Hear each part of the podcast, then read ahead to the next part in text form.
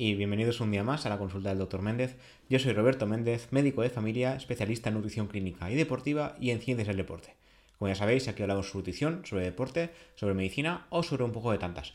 Como ya pasó en el último podcast, antes de empezar, me gustaría recordar que hemos abierto una academia online de cursos sobre nutrición, medicina y deporte, normalmente más centrados en nutrición, la Academia Nutricado, en la cual eh, colaboro junto a Raquel Casares, nutricionista, por su cuenta ella hará la parte práctica y yo haré la parte teórica o científica, como habéis podido ir viendo en todos los episodios de podcast de este programa.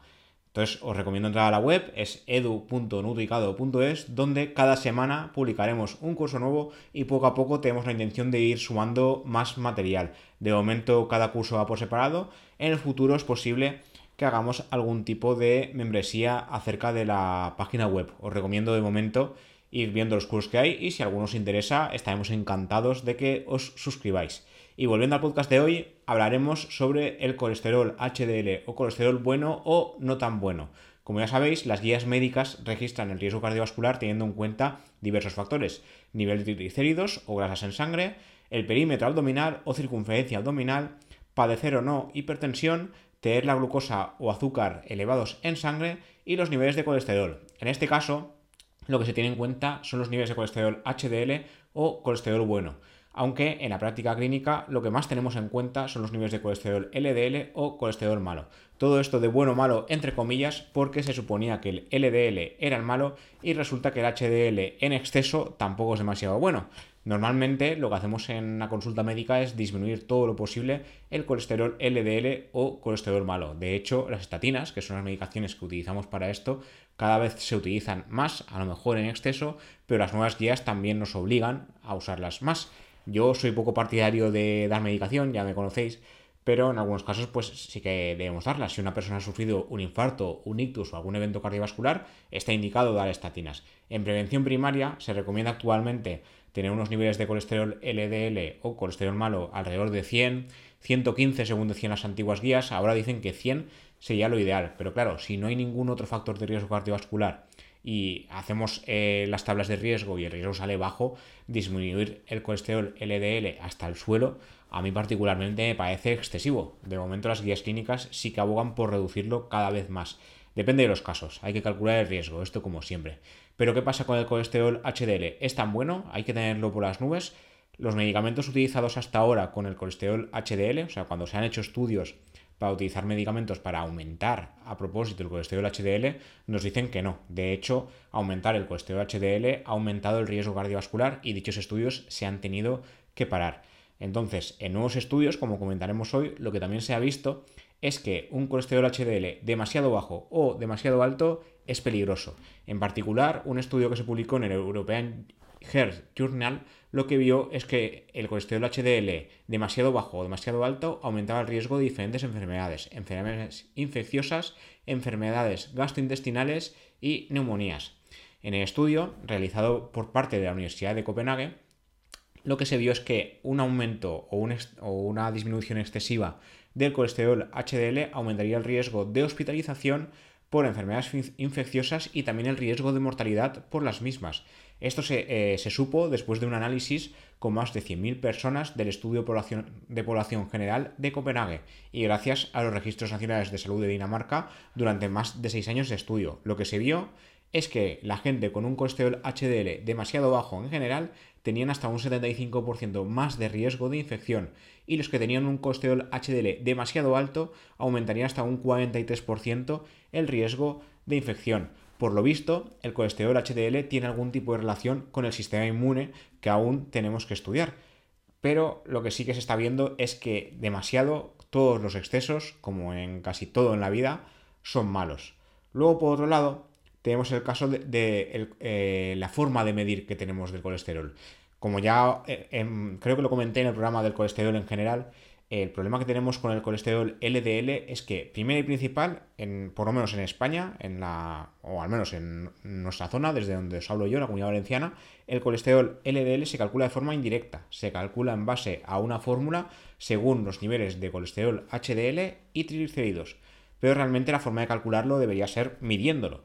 Y lo medimos mal también, porque medimos la cantidad en, de miligramos mililitro pero, bueno, decilitro, perdón, pero debería medirse la partícula, el número de partículas. De hecho, un estudio publicado en Circulation, tras analizar datos de 15.000 personas, llegó a la conclusión de que el problema del colesterol HDL sería el mismo, y en un estudio español posterior se vio lo mismo. Eh, la forma de medir el colesterol, que sería en cantidad, es decir, en miligramos por decilitro, no es la adecuada. Debería medirse en partículas por mililitro, o por decilitro, en este caso. A pesar de que la forma más usada sigue siendo eh, por cantidad, a peso, por decir de alguna forma, para que nos entendamos, eh, medirlo en partículas sería la mejor opción para predecir el riesgo de sufrir algún tipo de infarto o, algún tipo de ictus. A mayor cantidad de colesterol HDL siempre se ha supuesto que es mejor, pero no, porque resulta que eh, lo grandes que sean estas partículas o el número de partículas sí que tiene que ver. Y de hecho se ha visto que en todas las razas no es igual. En personas de raza negra, ninguna forma de medir el colesterol, ni en miligramos de cilitro, ni en número de partículas, se ha visto que se relaciona con una mayor protección frente a infartos. En el estudio, bueno, ya, se comentaba que en estudios anteriores eh, no se había tenido en cuenta el género ni la raza de, la gente que se estudiaba. Ahora sí que se ve que eh, tanto en mujeres como en hombres no es igual y la raza también es importante. La raza blanca sí que parece eh, tener protección si tiene un colesterol HDL alto, pero la raza negra parece que no. De, hecho, incluso sería más peligroso en este caso. Eh, lo que se sabe es que el colesterol en general es un nutriente necesario para el ser humano. O sea, esto de disminuirlo, aumentarlo, tal. Lo que no podemos hacer es vivir sin colesterol. Eso está claro. El colesterol tiene funciones esenciales en la producción de hormonas o formando parte de las paredes celulares, con lo cual colesterol tiene que haber en, el cuerpo. Pero cuando existe, existe un exceso, en este caso se ha visto que a mayor exceso de colesterol LDL o colesterol malo, mayor riesgo de acumulación de colesterol en los vasos y mayor riesgo cardiovascular, ahí sí que hay que disminuirlo. Lo ideal, primero con la alimentación, como os digo siempre, pero si no se puede, es cuando entran en juego las estatinas. Por su parte, el colesterol HDL hay que cogerlo un poco con pinzas. Se supone que este colesterol ayudaría a reducir el colesterol acumulado en los vasos sanguíneos, pero los, estudios más recientes nos dicen que hay conclusiones dispares, ¿no? que los beneficios podrían no ser tanto eh, como nosotros creíamos. De hecho, en los diferentes estudios que se han llevado a cabo, se ha visto que no sería así, que dependería, como digo, de el número de partículas, no solo de la, de la cantidad a peso, sino tanto del número de partículas como del de, el tamaño de estas, como comentaremos después, según un estudio español. Entonces, las conclusiones del estudio este publicado en Circulation fue que de media en total las personas con niveles más altos de colesterol HDL a nivel de partículas, que no de cantidad, con niveles superiores a 37 milimol litro tendrían un 37% menos de riesgo de sufrir un infarto y un 34% menos de ictus. Las mujeres, por su parte, tendrían una asociación beneficiosa más potente. Aquellas con los niveles de cantidad de partículas de colesterol HDL más elevados tendrían un 49% menos de riesgo de infarto y un 46% menos de riesgo de ictus. En general, los niveles de, de HDL-C o cantidad total de HDL colesterol HDL a peso, como seguiré diciendo durante todo el programa, sí se asociaban con, el riesgo de sufrir un infarto, pero no parecería tener eh, relación con el riesgo de ictus. Y luego, en personas de raza negra, ni el colesterol medido en cantidad, ni el colesterol HDLP o medido en partículas tenían ninguna relación.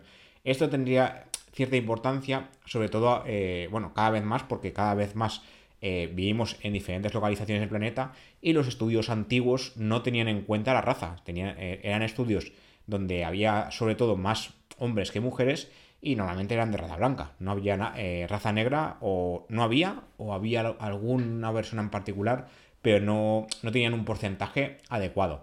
Hoy en día cada vez más se hacen estudios con diferentes porcentajes de raza. Creo que en algún programa lo hemos comentado, y si no, seguramente en algún próximo programa lo comentaré. Hubo uno hace poco, no recuerdo exactamente la temática de, este, pero ahí eh, tuvieron en cuenta eh, raza asiática, latinos, raza negra y raza caucásica, que esto sería lo ideal, porque eh, si queremos generalizar los hallazgos de un estudio, lo ideal es que sea en todo el mundo y sobre todo que haya también paridad entre géneros dentro del estudio. Esto hace no, muchos años, hace unas, pocas décadas, no se tenía para nada en cuenta, pero las guías clínicas se basaban en esto. Y luego a nivel internacional nos toca poner a nosotros los, los fármacos a nivel médico y es un problema porque todo el mundo no es igual y cada vez nos estamos dando más cuenta. Para continuar, eh, se descubrió hace relativamente poco un nuevo tipo de colesterol HDL. Todos los colesteroles HDL parece que no son iguales tampoco. Y está el colesterol HDL3 un nuevo tipo de colesterol bueno que en este caso se relacionaría con una mejor salud a nivel hepático, a nivel del hígado. Lo que haría el colesterol HDL3 cuando es producido por el intestino es bloquear las señales bacterianas intestinales que causarían inflamación en el hígado o hepatitis. Si no se bloquean estas señales, eh, las bacterias viajarían desde el intestino hasta el hígado, donde se activan las células inmunes que desencadenan el estado inflamatorio y por tanto un daño en el mismo hígado. Eh, los fármacos que aumentan los niveles de colesterol HDL han demostrado que no son la mejor opción, pero lo que habría que hacer en este caso supuestamente sería mejorar la alimentación. Eh, os enlazaré el estudio porque la, verdad es que la fisiología de, este descubrimiento es un poco complicada por si alguien quiere seguir indagando al respecto. La verdad es que es algo curioso, pero sin más. Hay que, lo que sí que se sabe es que hay que seguir estudiando el colesterol HDL porque sabemos mucho menos de lo que se creía. Antes era, no, poco LDL eh, o colesterol malo y mucho HDL que es bueno. Y a lo mejor no están así, ¿sabéis? Luego, por otro lado, eh, otro estudio que se, que se, hizo hace poco es que el colesterol HDL o colesterol bueno, eh, si bien se asociaría con un menor riesgo de enfermedades cardiovasculares por el hecho de que transporta el colesterol fuera de las arterias y demás, no todo el colesterol bueno es saludable, o sea, no todo el colesterol HDL sería lo mejor, y la presencia de partículas grandes se asociaría con un mayor riesgo de infarto de miocardio, es decir, infarto de corazón. Este estudio se llevó a cabo por parte de, un grupo de investigadores españoles del CIBER de enfermedades cardiovasculares y el CIBER de obesidad y nutrición. Como siempre, os lo lanzaré en las notas del programa. Lo que se vio aquí es que aquellas, eh, aquellas personas que a nivel genético eh, tenían tendencia a crear partículas grandes de colesterol HDL tenían una relación directa con un mayor riesgo de infarto. Es decir, que ahí a lo mejor en la analítica mediríamos el HDL, estaría alto y diríamos, pues muy bien, sigue así. Pero después a largo plazo, aunque tuviera el, LDL o colesterol eh, malo bien y tener el colesterol HDL alto, no sería lo ideal porque sus partículas de colesterol HDL serían grandes. No lo sabríamos porque nuestras analíticas no miden el tamaño de las partículas, ni el colesterol bueno ni el malo, y a largo plazo tenía un infarto y diríamos, ah, ¿qué ha pasado? Claro, lo que ha pasado es que no hemos medido bien eh, los niveles de colesterol, ni del bueno ni del malo. Esto, lo dicho, en el futuro esperamos que las analíticas mejoren, pero de momento parece, según la, evidencia médica actual, que vamos un poquito a ciegas. Y ya para terminar con el capítulo de hoy, eh, un nuevo estudio que este me pareció muy muy interesante se centró en el tema este de que el colesterol HDL no es bueno para todo el mundo. En este caso, eh, los investigadores revisaban datos de 23.900 adultos de Estados Unidos que participaban en el estudio REGARDS. Los estudios previos habían sentado la idea de que el colesterol HDL era bueno y sin más, y que era beneficioso para la salud de todo el mundo, pero estos estudios tienen más de 50 años, de hecho los primeros son del año 70, y la mayoría de los participantes, como ya adelantaba antes, eran adultos blancos. En el estudio actual, lo que se pudo calibrar es si los niveles de colesterol de adultos de diferentes razas de mediana edad sin enfermedad cardíaca previa eh, tendrían los mismos beneficios para todo el mundo. El estudio REGARS lo que hizo fue inscribir gente entre el año 2003 y 2007, y los investigadores analizaban información durante periodos de 10 a 11 años de media. Se observó que, que los participantes, tanto de raza blanca como de raza negra, compartían características similares en edad, niveles de colesterol y factor de riesgo previos como diabetes, tensión arterial o consumo de tabaco y durante el periodo de estudio se vio que 664 adultos negros y 951 adultos blancos sufrieron un infarto o muerte cardiovascular. ¿Y qué es lo que se vio? Que los niveles elevados de colesterol LDL y triglicéridos aumentaban ligeramente el riesgo de enfermedad cardiovascular. O sea, sí que habría relación en todas las razas, no tan elevada como solemos creer, pero la hay. Algo que se alineaba con hallazgos previos. Sin embargo, los niveles de HDL o colesterol bueno bajos solo predijeron un mayor riesgo cardiovascular en los adultos de raza blanca y no en la raza negra. Esto es importante, como ya hemos comentado anteriormente, pero este estudio ha sido uno de los más grandes y más recientes al respecto.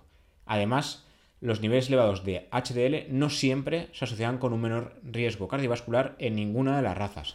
Como indican los investigadores, eh, el objetivo de esos hallazgos sería revisar el algoritmo de predicción de riesgo cardiovascular, sin dar por hecho que a mayor colesterol bueno o HDL, menos riesgo, y que a lo mejor el colesterol no sería tan bueno como, como se solía creer. Como sucede con el colesterol LDL, no es lo mismo calidad que cantidad. En el caso del colesterol HDL, poseer mayor cantidad no siempre es beneficioso, sería más importante su calidad, es decir, su eficacia para recoger y transportar el exceso de colesterol corporal y limpiar, entre comillas, las arterias. En este caso, lo que debemos recordar es que eh, a partículas más pequeñas y mayor cantidad de estas partículas, mejor en el caso del LDL, del HDL, perdón.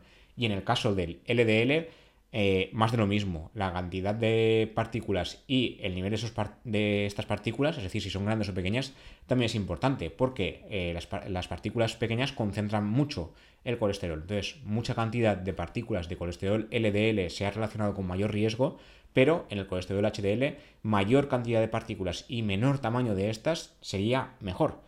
Como conclusión final, los autores hacen hincapié en el hecho de que las calculadoras de riesgo cardiovasculares actuales son inexactas y no son iguales para todo el mundo. De hecho, harían precisiones inexactas, sobre todo en adultos de raza negra. Y esto es lo que os quería comentar por hoy. Me parecía un tema interesante. He escrito bastantes artículos al respecto del, del colesterol bueno o HDL y últimamente hemos sacado varios de estos y me parecía curioso eh, analizarlo todo en contexto y todo junto porque ya hace años que van saliendo estudios de este tipo. Como siempre, gracias por escuchar. Os recomiendo una vez más eh, echar un vistazo a la academia online, Academia Nutricado, que os he comentado antes. Y como siempre, podéis escuchar este programa en, diría que en todas partes, en Spotify, iBox, Apple Podcast, Amazon Music, Pocket Cast y podéis verlo si, si os hace ilusión verme también eh, en vídeo en YouTube. Y como siempre, nos vemos y nos escuchamos en el siguiente episodio. Hasta la próxima.